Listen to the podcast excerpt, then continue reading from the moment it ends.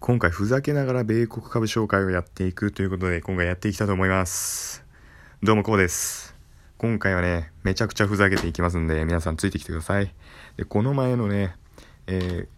後輩くんのあの寝れない夜にシリーズ後輩くんのお話ししたと思うんですけどマリモさんから元気玉元気の玉いただきました。ありがとうございます。はい。めちゃめちゃ今日ふざけてるんですけどもこんな感じでやっていきたいと思います。でね、今回、米国株をふざけながらやっていくと言ったんですけども、まあ、最近大統領選挙がね、あの、近々行われるということで、米国株式盛り上がってます。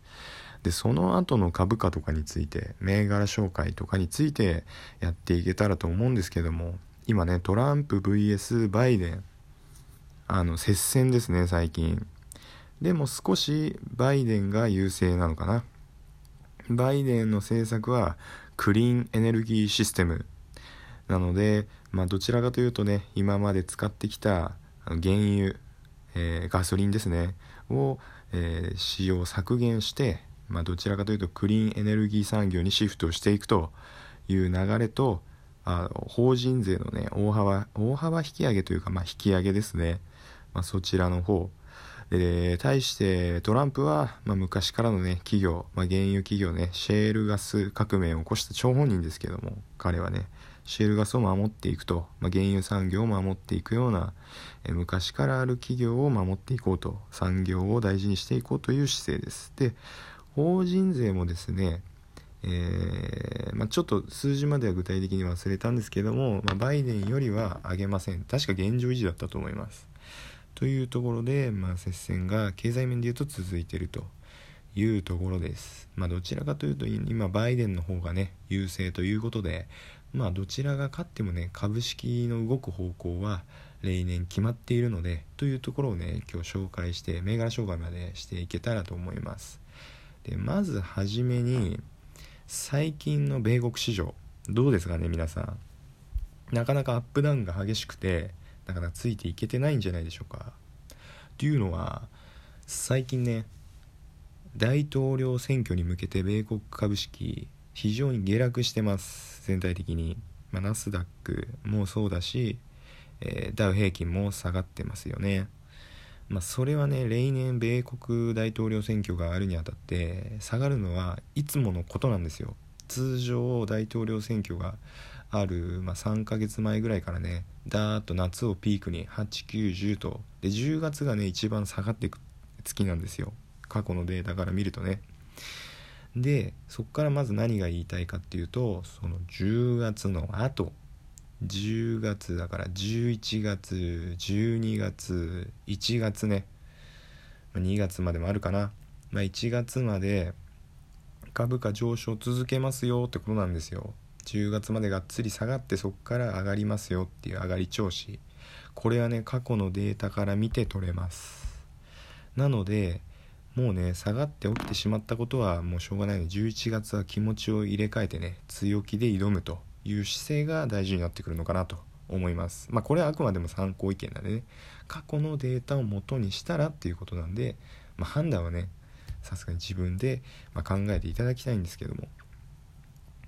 まあ、今回はね新型コロナの影響で2月に相場がねガクッと下がりました。でそしてねまた戻って19月10月にもうちょっと下げきましたね。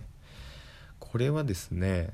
えー、まあ例年からいくと例年のジンクスからいくとね大統領が敗北するシナリオなんですよね、えー、大統領選挙3ヶ月前からマイナスが、まあ、続くと株価のねマイナスが続くと現職大統領が負けるっていうなんかジンクスがあるみたいなんですねアメリカの方で。なんで、まあ、マーケットはですねトランプの敗北を完全に織り込んでいるような、えー、マーケット、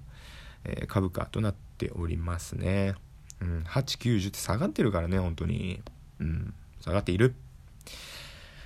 で選挙が終わってしまえばね現職大統領が負けようが、まあ、勝とうがマーケットは上がるんですよ。まあ、本当にさっきも言ったように11月12月1月は1年でも最も美味しい3ヶ月と言われてます。これねあの某有名人のツイッターでも言われてることなんですけども完全にグラフを見てもそうですね。1月が一番ピークくるのかな。おすすめの銘柄を言うと今はまあ勝ち組の株だけを買ってくださいということですよね、えー、好決算を出している株ですね。まあ、ズームだったり、アップルだったり、フェイスブックだったり、テスラだったり、まあ、アマゾン、まあ、ドキュサイン、グーグルですよね。まあ、グーグルでアアルファベットですね。まあ、その一番の理由としては、まあ、タックスロスセリング。いわゆる税金対策のためにね株価をま損切りして損益通算する個人投資家やですね機関投資家がいるわけですよなんであのマイナスをね出してる含み損になっている銘柄をそこで税金対策のために損切りしてしまうということが多いんでまあちょっとやられてる銘柄は買わない方がいいっていうことですね。いくら上がると言っても。ただずっと高決算で上がり調子の株は売られることがないと。だからプラスになっているね。株はまずこう税金対策のために売られることがないという考えですよね。このままずっと上がっていくから決算もよければね。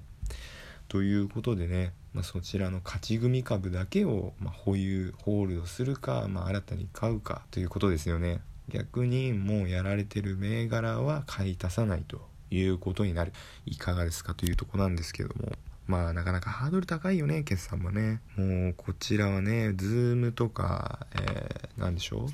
う？ネットフリックスサブスク銘柄ですけども。まあ、かなりのテクノロジーを誇っている企業ですね。というのがこちらサブスクリプション銘柄で、まあ、従量課金制と、まあ、定量課金ってあるんですけども、まあ、こちらの2銘柄は定量課金制で、ま、ユーザーからの一定の収入が見込めるんですね。何を言いたいかというとこちら企業にとってね業績が変動ってあるもんですけども、ま、ユーザーのねまあ、リテンション率契約乖離率によって、まあ、大体収入が見込めちゃうんですね。定量的にあの一定額入ってるから見ても見なくても。電気とかねガスとか水道とかねあ、まあ、通信料とか、まあ、ある一定は定量だけどもまあ越した分に関してはま重量課金ですよね。重量課金制、まあ、重量課金制は本当ユーザーの動向によって左右されやすいので、まあ、企業の業績もねその時々によってなかなか左右されやすいという特徴がありますとそういったねデメリットがないのが重量課金あごめんなさい定量課金制度なんですけども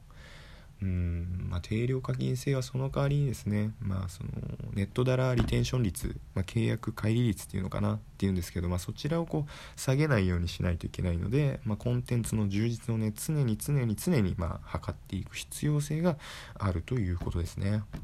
ただただこのネットサブスク銘柄というのはかなり強いビジネスモデルとなっております。なのでこのネットダラーリテンション率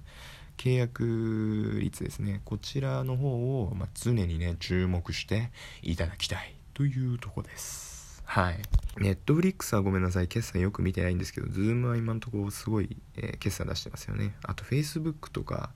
あの財政面で素晴らしいですよね。で Facebook は最近チェックアウトっていう、まあ、e コマース機能を実装して、まあ、直接ねその